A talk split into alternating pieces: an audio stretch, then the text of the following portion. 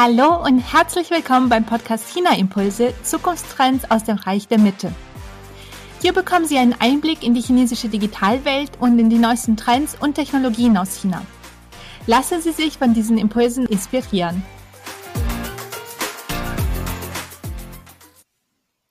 Mein Name ist Alexandra Stefanov und ich spreche heute mit Volker Kunze.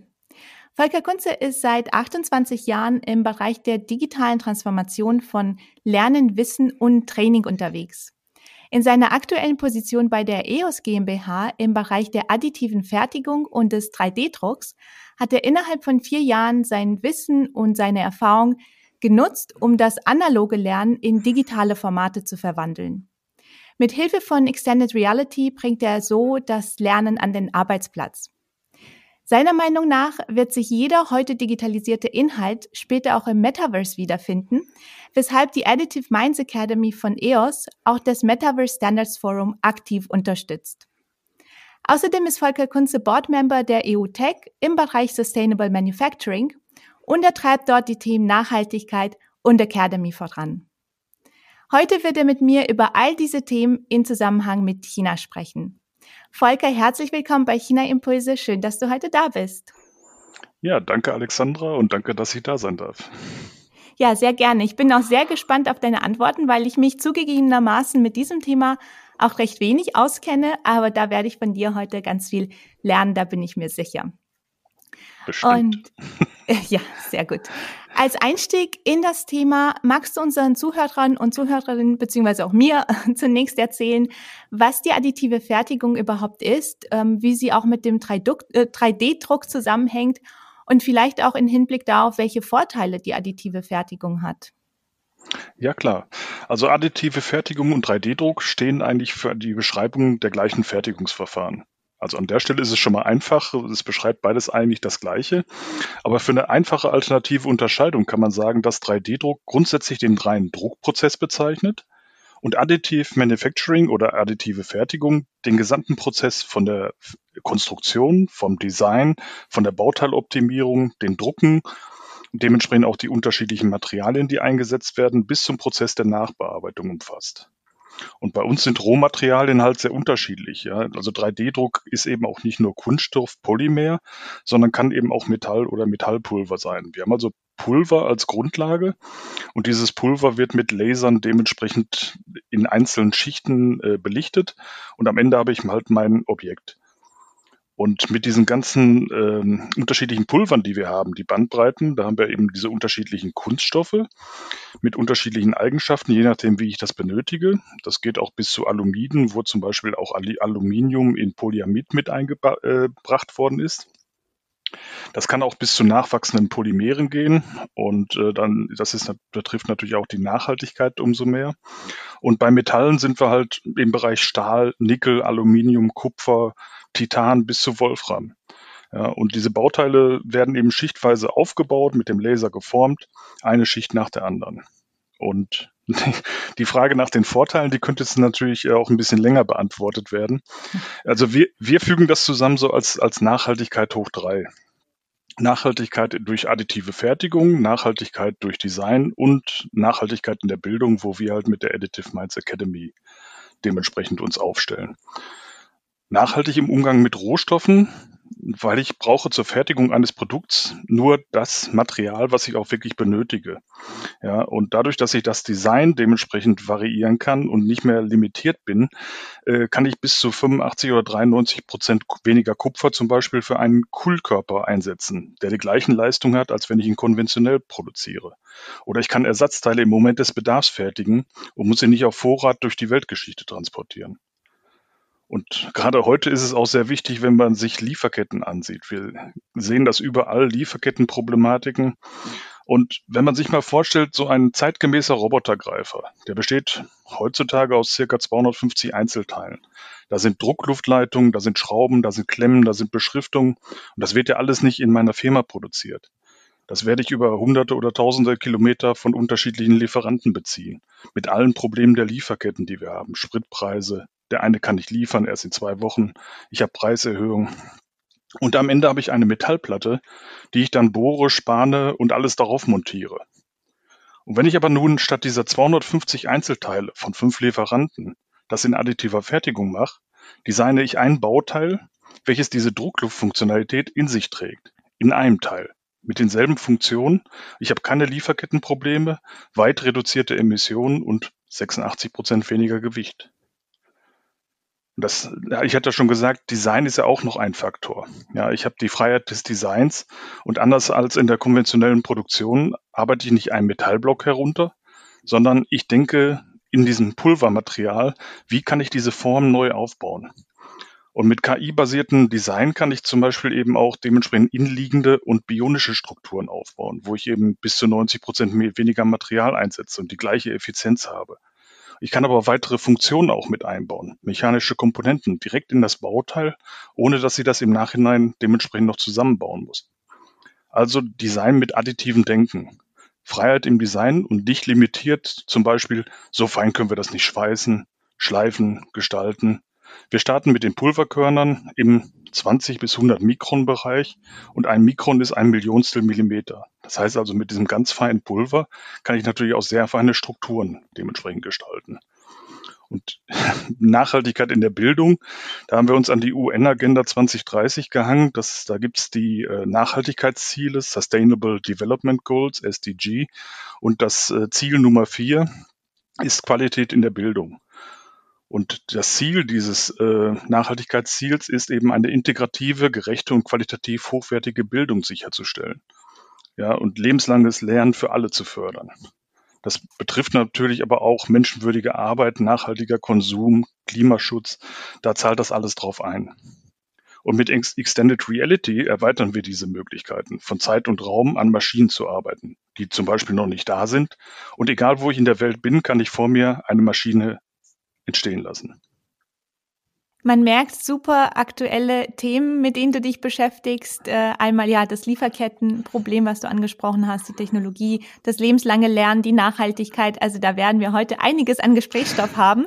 Ja. Wir wollen äh, nun auch die Brücke zu China schlagen. Meistens geht es in meinem Podcast ja darum, dass China in bestimmten Technologien fortgeschrittener ist als Deutschland oder als Europa. Und ich bespreche dann mit meinen Gästen, was wir auch hier davon lernen können.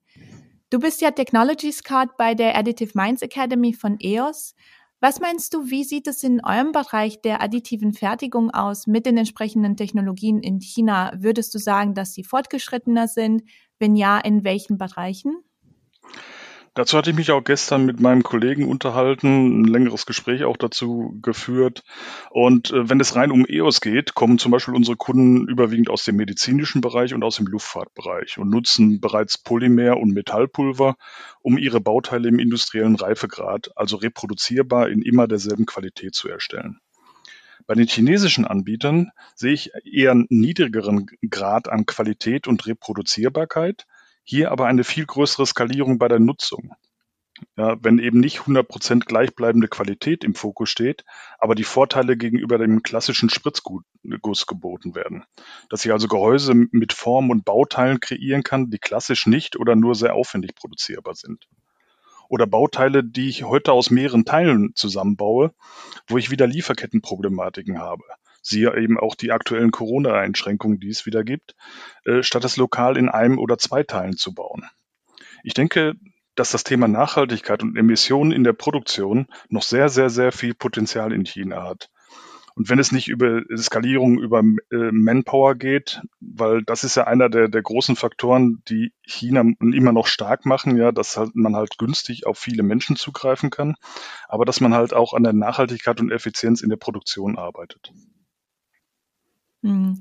Ja, und das, du sprichst ja den Punkt an, der eigentlich immer wieder ähm, aufkommt bei allen möglichen Themen, auch in meinem Podcast, diese, die Skalierbarkeit, aber auch, dass viel schnell angewendet wird, viel auch schnell reagiert wird und dass man damit auch ähm, schnell weiterentwickeln kann. Das hast du wahrscheinlich auch bei euch in dem Bereich gemerkt, oder?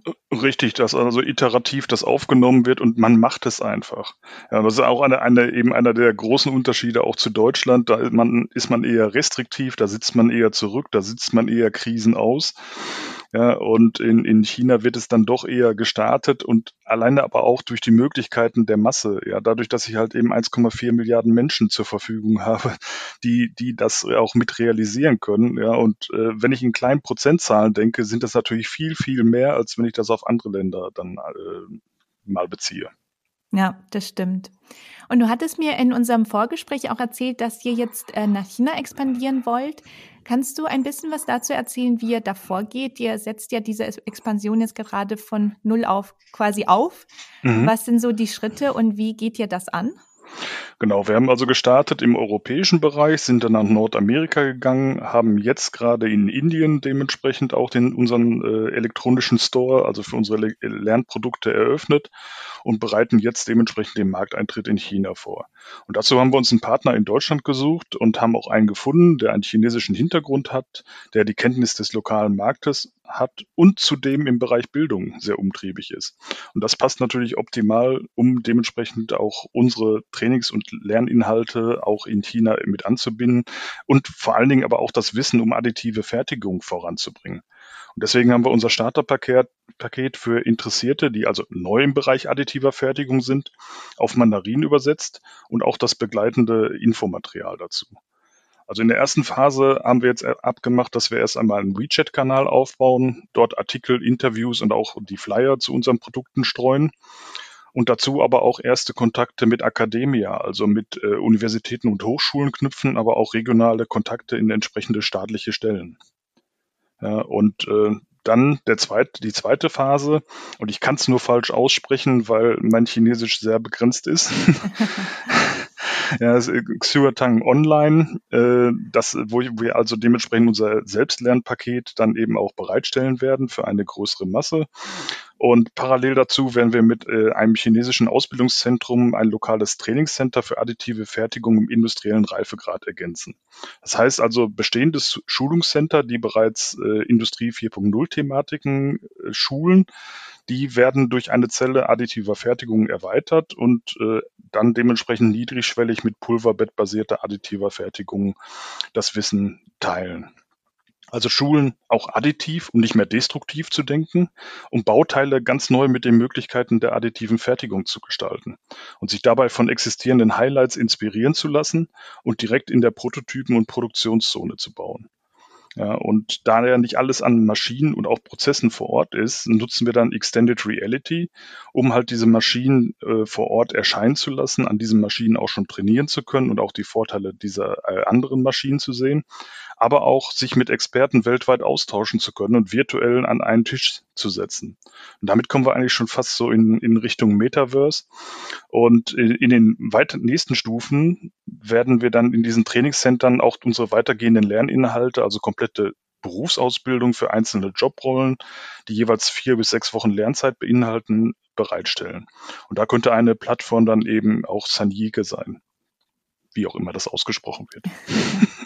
Ja, ich höre schon, es bleibt bei euch äh, super spannend und äh, ich freue mich dann auch zu hören, wie diese erstmal strategischen Schritte in Wirklichkeit aussehen und wie sich das auch für euch weiterentwickelt, weil das auch sehr, ein sehr, sehr interessanter Markt ist in China.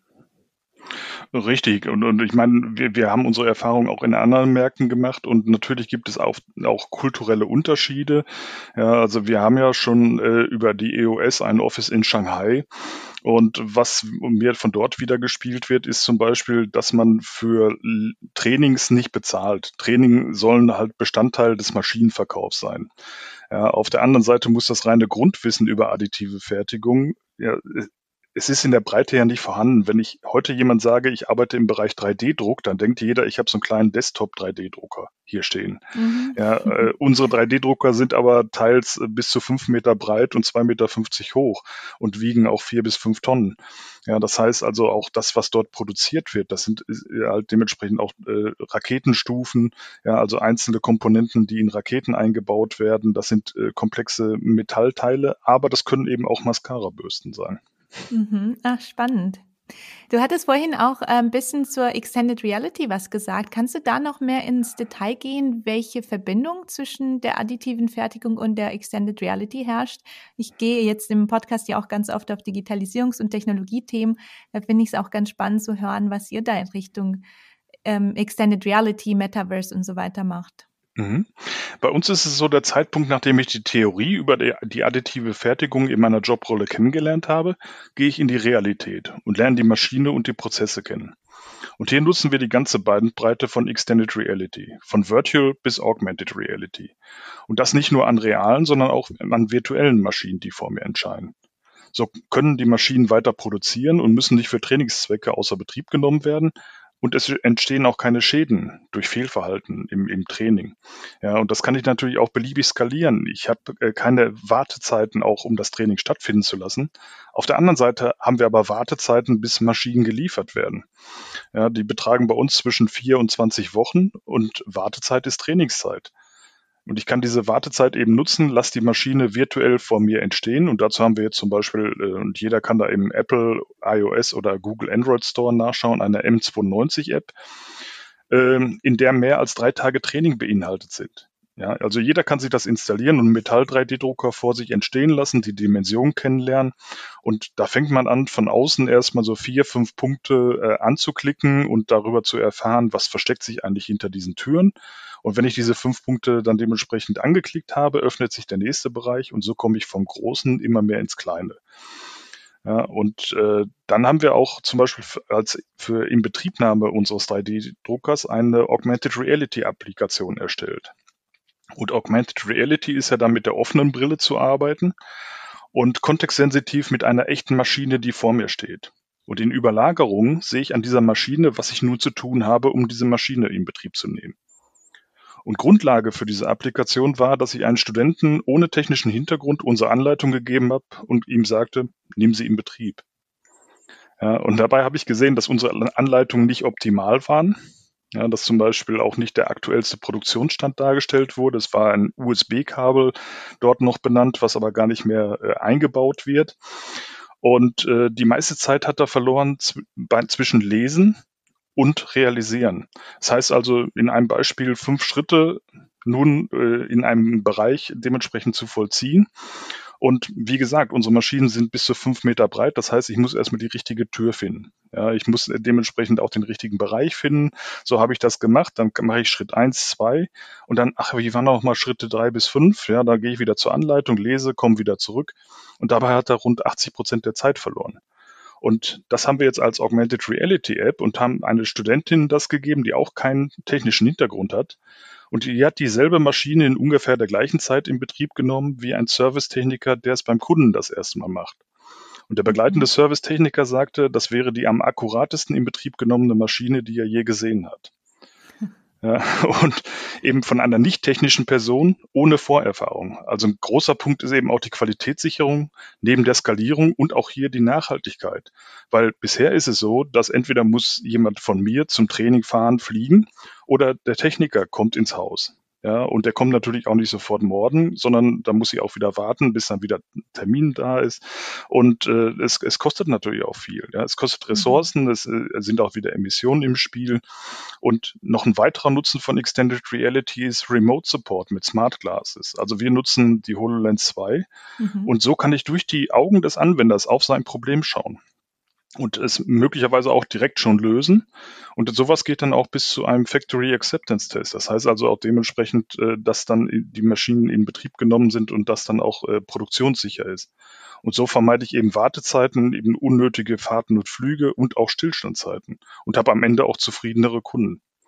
Ja, und was wir als letztes auch noch mitnutzen können, ist, dass wir diese Brillen nutzen, um in realer Umgebung Meetings mit Kollegen aus aller Welt abhalten zu können, die also als Avatare dementsprechend in diesem Meeting austauschen. Ich kann aber zum Beispiel eine CAD-Datei nehmen und kann sie ihm weitergeben. Er macht seine Annotation und gibt mir dieselbe CAD-Datei optimiert dementsprechend wieder zurück. Und damit sind wir dann fast schon beim Metaverse. Mhm. Und weil du dich ja jetzt mit beiden Ländern, mit Deutschland und China beschäftigst in diesem Bereich Extended Reality, was meinst du, gibt es da Unterschiede in der Technologie und oder in der Umsetzung? Also als ich Ende 2019 das letzte Mal in China war und nein, ich habe den Virus nicht mitgebracht, äh, stellte ich fest, dass ähnlich wie in der additiven Fertigung nicht die aktuellsten und äh, High-End-Lösungen verfügbar waren und genutzt wurden, aber auf einfacher Basis beispielsweise mit Smartphones schnell skaliert wurde. Ja, dass also die Adaption viel schneller stattfindet. Und ich gehe davon aus, dass jetzt mit der gerade erschienenen Pico 4 des chinesischen äh, Herstellers ByteDance das auch noch beschleunigt wird. Und auch hier gilt es wieder, es gibt nicht viele in China, die sich diese Brille leisten werden können. Aber wenn ich sage 0,1 Prozent von 1,4 Milliarden sind auch schon wieder 1,4 Millionen. Ja, während das in Deutschland dann nur 83.000 sind, die sich damit befassen könnten. Und was auch noch dazu kommt, ist eben, dass die junge und gebildete Generation viel affiner für Extended Reality Technologien ist. Und auch das chinesische Metaverse wird viel zu dieser Disruption beitragen und diese Entwicklung dann auch beschleunigen. Mhm. Ja, das Metaverse ist auch nochmal ein Thema für sich, aber vielleicht können wir auch mal eine extra Folge dazu machen. Da tut sich ja auch ständig was und es ist ja, auch total spannend zu sehen, wie sich das in China entwickelt im Gegensatz zu anderen Ländern. Ähm, du hattest ja auch bei den vorherigen Fragen öfters das Thema Nachhaltigkeit angesprochen. Kannst du vielleicht noch mal ein bisschen zusammenfassen bei diesen ganzen Themen, über die wir heute sprechen? Welche Rolle spielen denn auch die Nachhaltigkeit und die Kreislaufwirtschaft?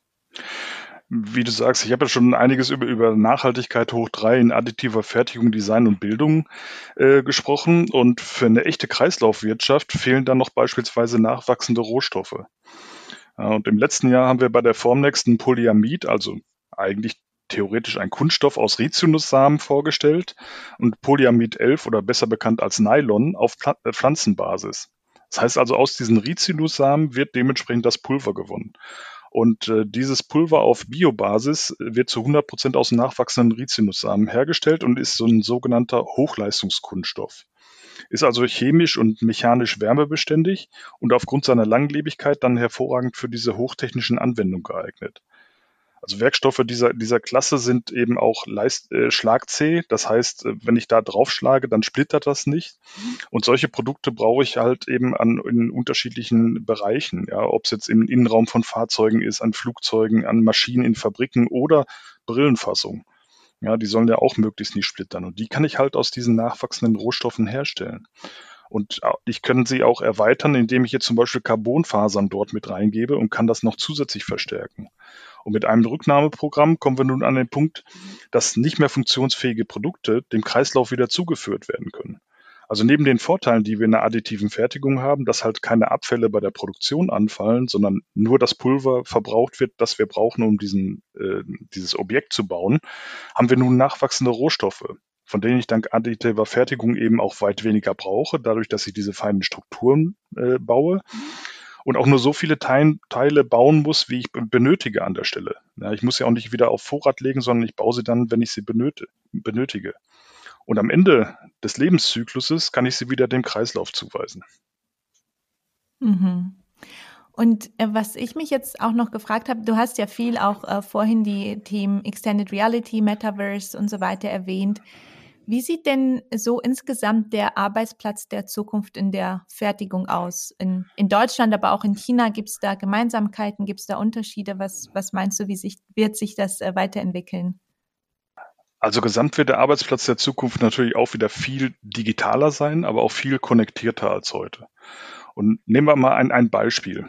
Ja, die Lieferketten äh, halten ja mit der Erholung des Luftverkehrs nicht Schritt. Ja, nachdem jetzt dementsprechend äh, Corona ein bisschen abgeflaut ist, weltweit zumindest, äh, habe ich das Problem, dass dringend benötigte Ersatzteile Wochen oder Monate auf sich warten lassen oder teilweise auch gar nicht zu bekommen sind, weil die Flugzeuge sind ja im Schnitt 30 Jahre im Betrieb und nicht jedes Ersatzteil ist überall in der Welt auch verfügbar.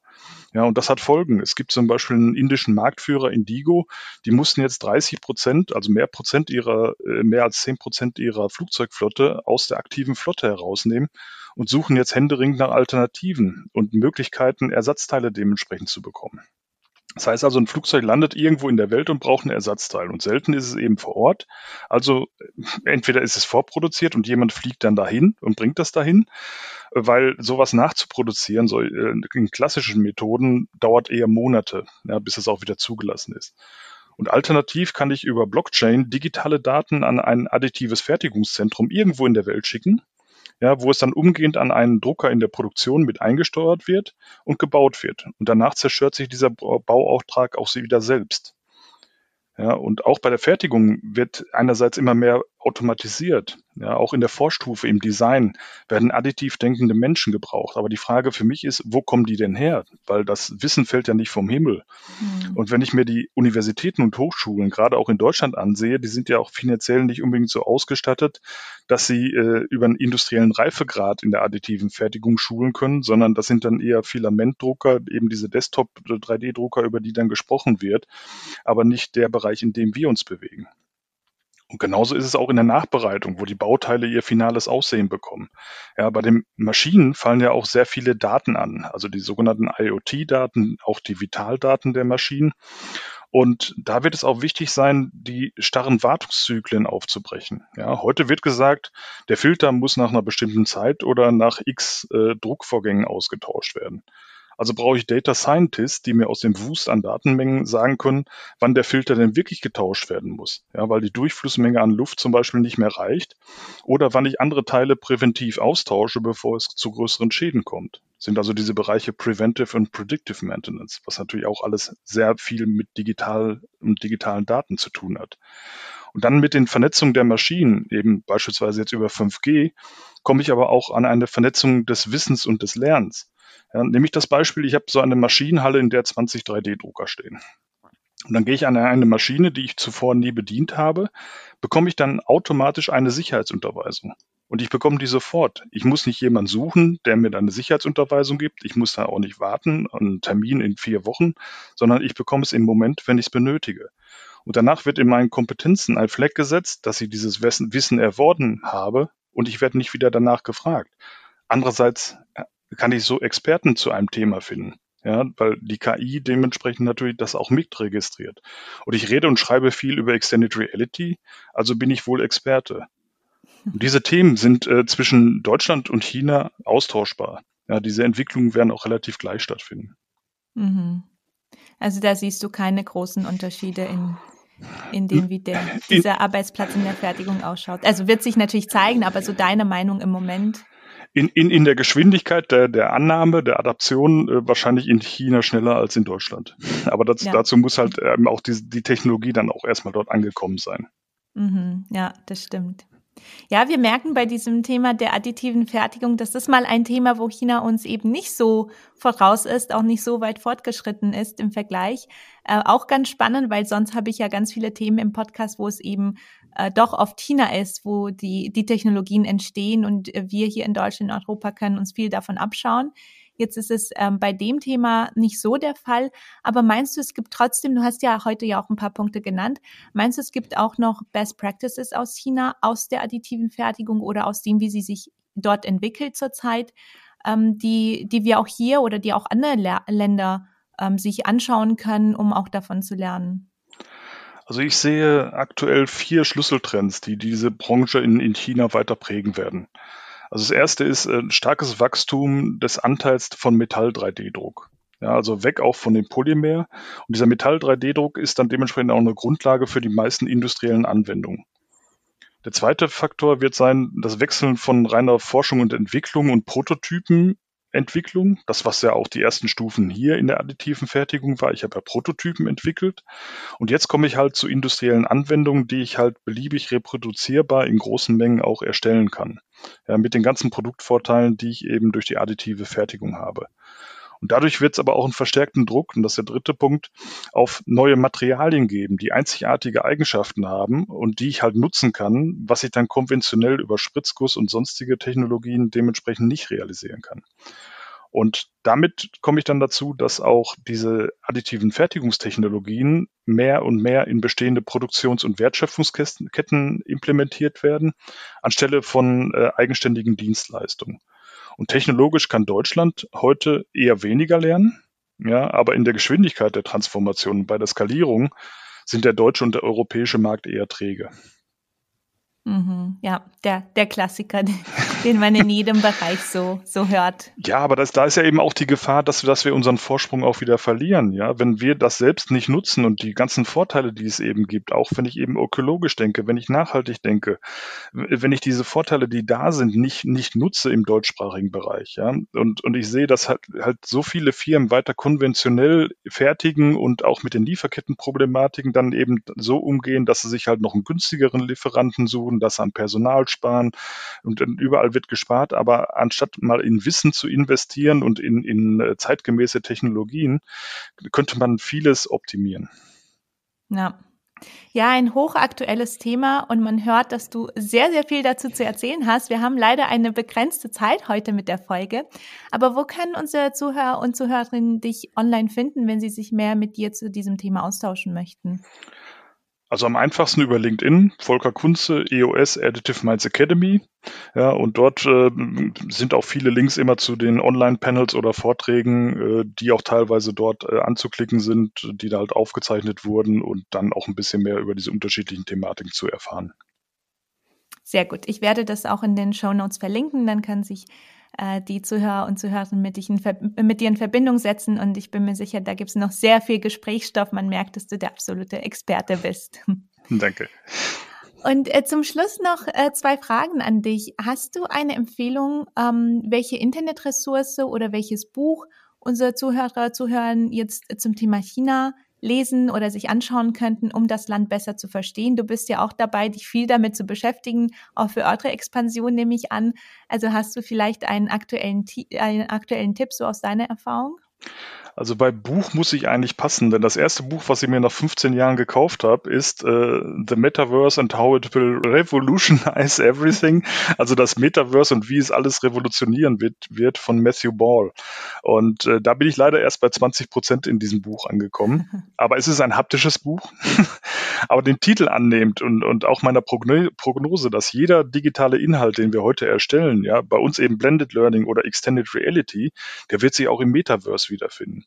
Ja, und wenn das World Economic Forum beim Arbeiten im Metaverse 3D-Druck, Extended Reality, Lernen und Schulung, aber auch Gleichberechtigung, Teilhabe, genauso wie Arbeitskräfte und Beschäftigung auflistet und das alles bei Arbeiten im Metaverse, dann zeigt es, dass man sich unbe unbedingt umgehend mit dem Thema Metaverse und dem chinesischen Metaverse auseinandersetzen sollte.